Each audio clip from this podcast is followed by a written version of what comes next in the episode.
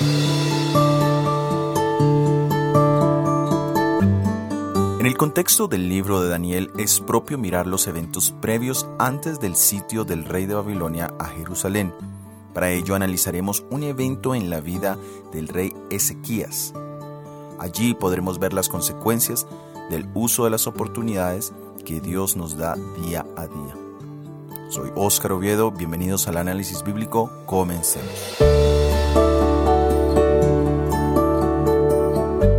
Se nos dice que los grandes logros en la vida son el resultado de oportunidad más preparación.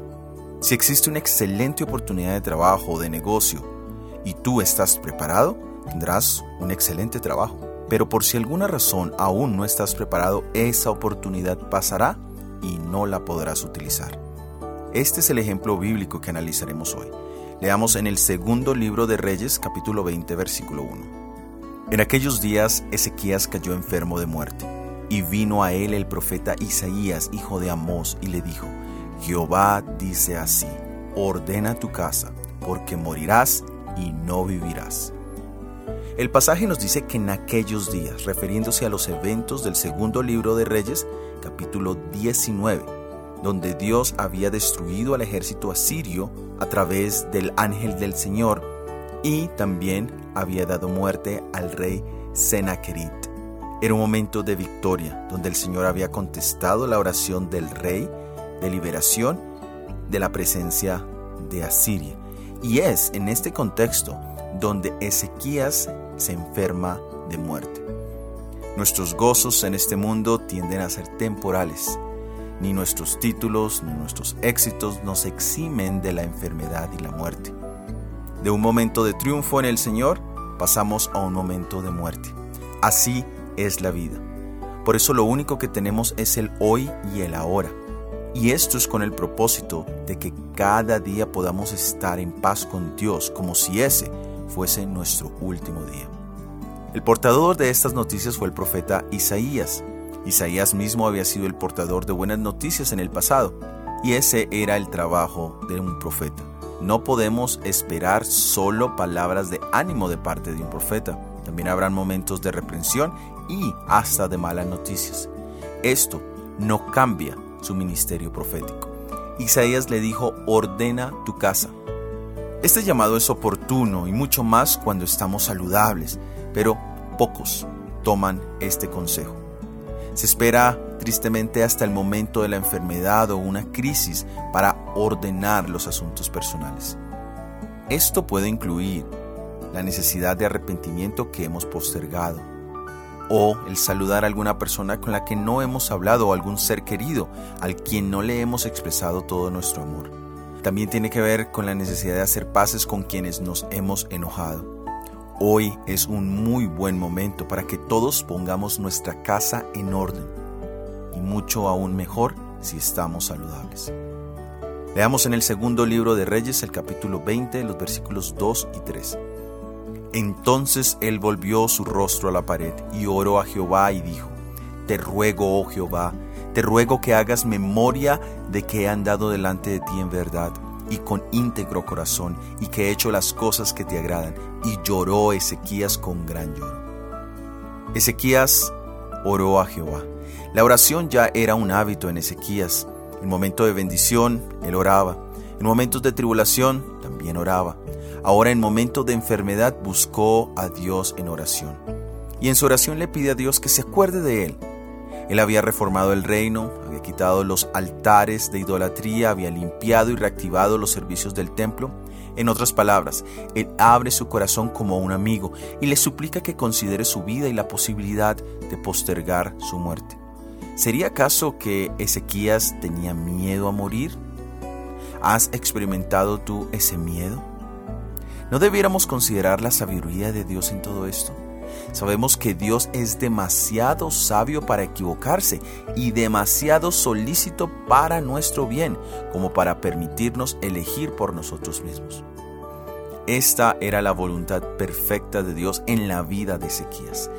Pero cuán difícil es someternos a los designios de Dios. ¿Qué estás pidiendo hoy a Dios en tus oraciones? ¿Tienes en mente la oración ejemplo donde dice hágase tu voluntad, así en la tierra y en mi vida como en el cielo? Continuemos leyendo en el segundo libro de Reyes, capítulo 20, ahora los versículos 4 al 6.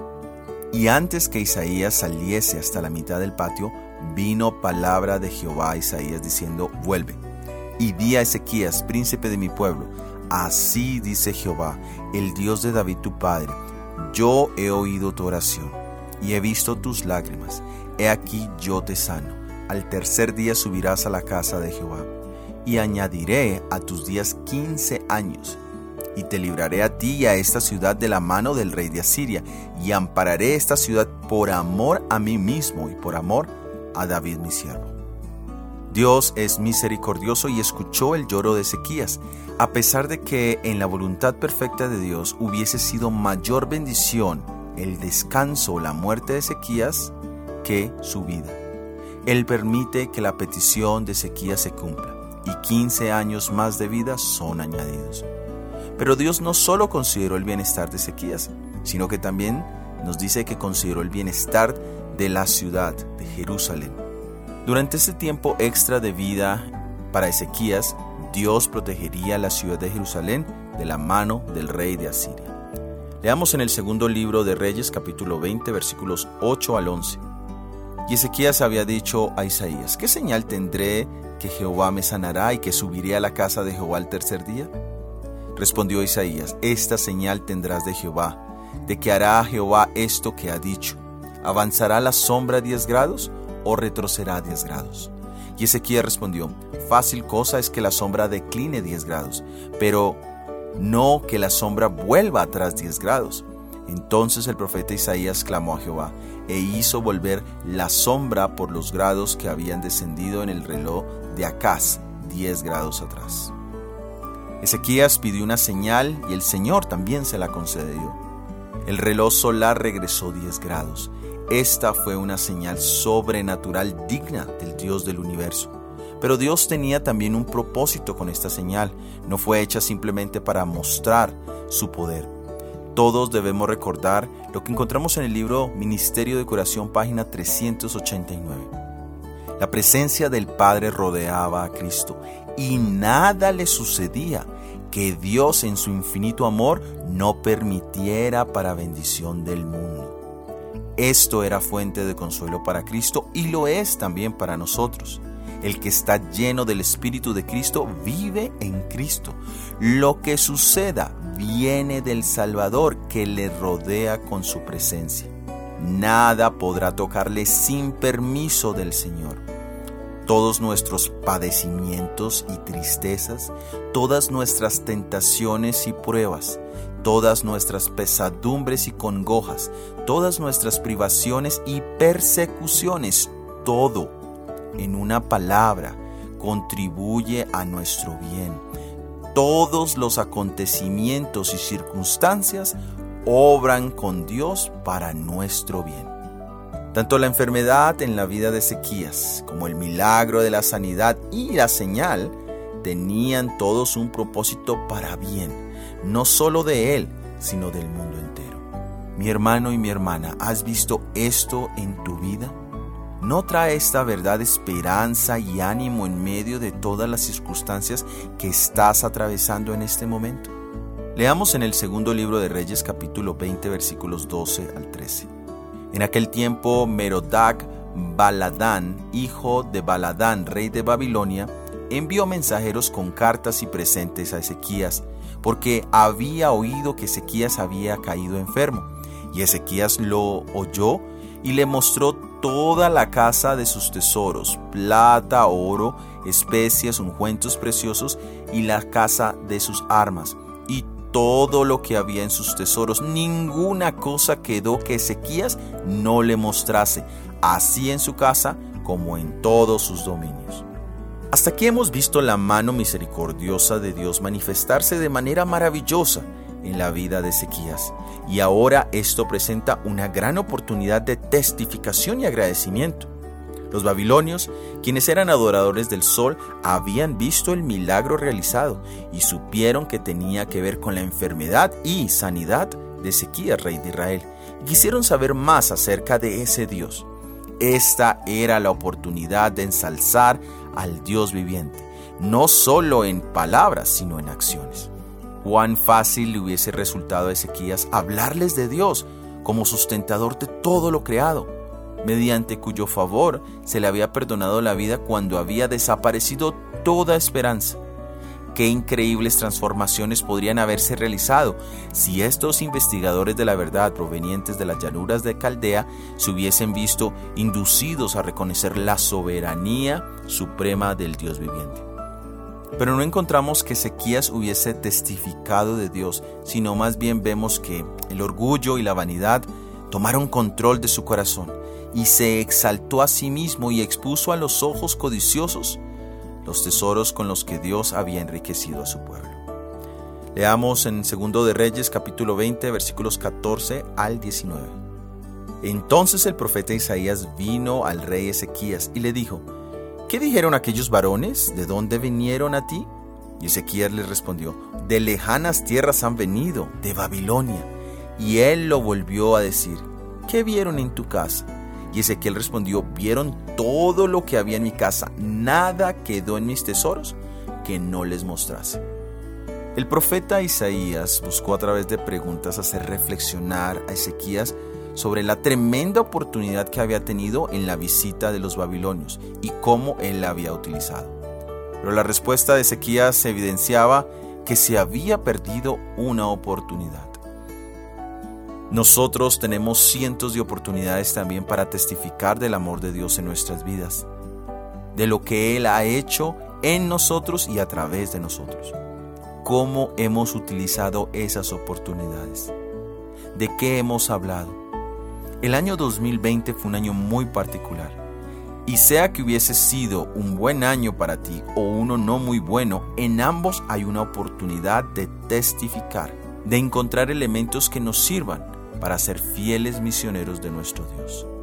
Ahora leamos los resultados de no haber aprovechado esa oportunidad. En el segundo libro de Reyes, capítulo 20, versículos 16 al 19. Entonces Isaías dijo a Ezequías, Oye palabra de Jehová, he aquí vienen días en que todo lo que está en tu casa y todo lo que tus padres han atesorado hasta hoy será llevado a Babilonia sin quedar nada dijo Jehová. Y de tus hijos que saldrán de ti, que has engendrado, tomarán y serán eunucos en el palacio del rey de Babilonia. Entonces Ezequías dijo a Isaías, la palabra de Jehová que has hablado es buena. Después dijo, habrá al menos paz y seguridad en mis días. Aquí vemos la ley de causa y efecto. Oportunidad perdida, cuán desastrosos iban a ser los resultados. Ezequías había pecado gravemente. Pero la mala semilla ya había sido sembrada y con el tiempo iba a brotar y a producir una cosecha de desolación y de desgracia. Durante los años que le quedaban por vivir a Ezequías, él iba a disfrutar mucha prosperidad debido a su propósito firme de redimir lo pasado y honrar el nombre de Dios a quien servía. Los resultados los vemos en el libro de Daniel, especialmente en el capítulo 1. Los babilonios regresaron porque sabían lo que había allí y no solo se llevaron los objetos de valor, sino que también se llevaron en cautiverio al pueblo. Hoy somos administradores de ricos dones, tanto físicos, mentales y materiales. ¿Cómo los estamos utilizando? Dios nos ayude a ver que en cada evento existe una oportunidad y que del uso de la misma podremos ver resultados de bendición en nuestras vidas y en las vidas de otros. Todo para la gloria de nuestro Dios. Gracias por haber escuchado nuestro episodio del análisis bíblico para esta semana. La próxima semana analizaremos la cautividad de Judá. Recuerda que diariamente se están publicando los devocionales diarios Daniel en 365 días. Esta semana ya hemos recorrido los primeros ocho versículos del primer capítulo de Daniel. Todos los días se publican tanto en el canal de YouTube como en las plataformas de podcast. Recuerda suscribirte y activar las notificaciones. Recuerda compartir este mensaje, déjanos tus comentarios y opiniones en cualquiera de las plataformas donde nos escuchas. De esta manera nos ayudas a llegar a más personas con este mensaje. Todo ha sido producido por el Ministerio 147. Que Dios te bendiga. Amén.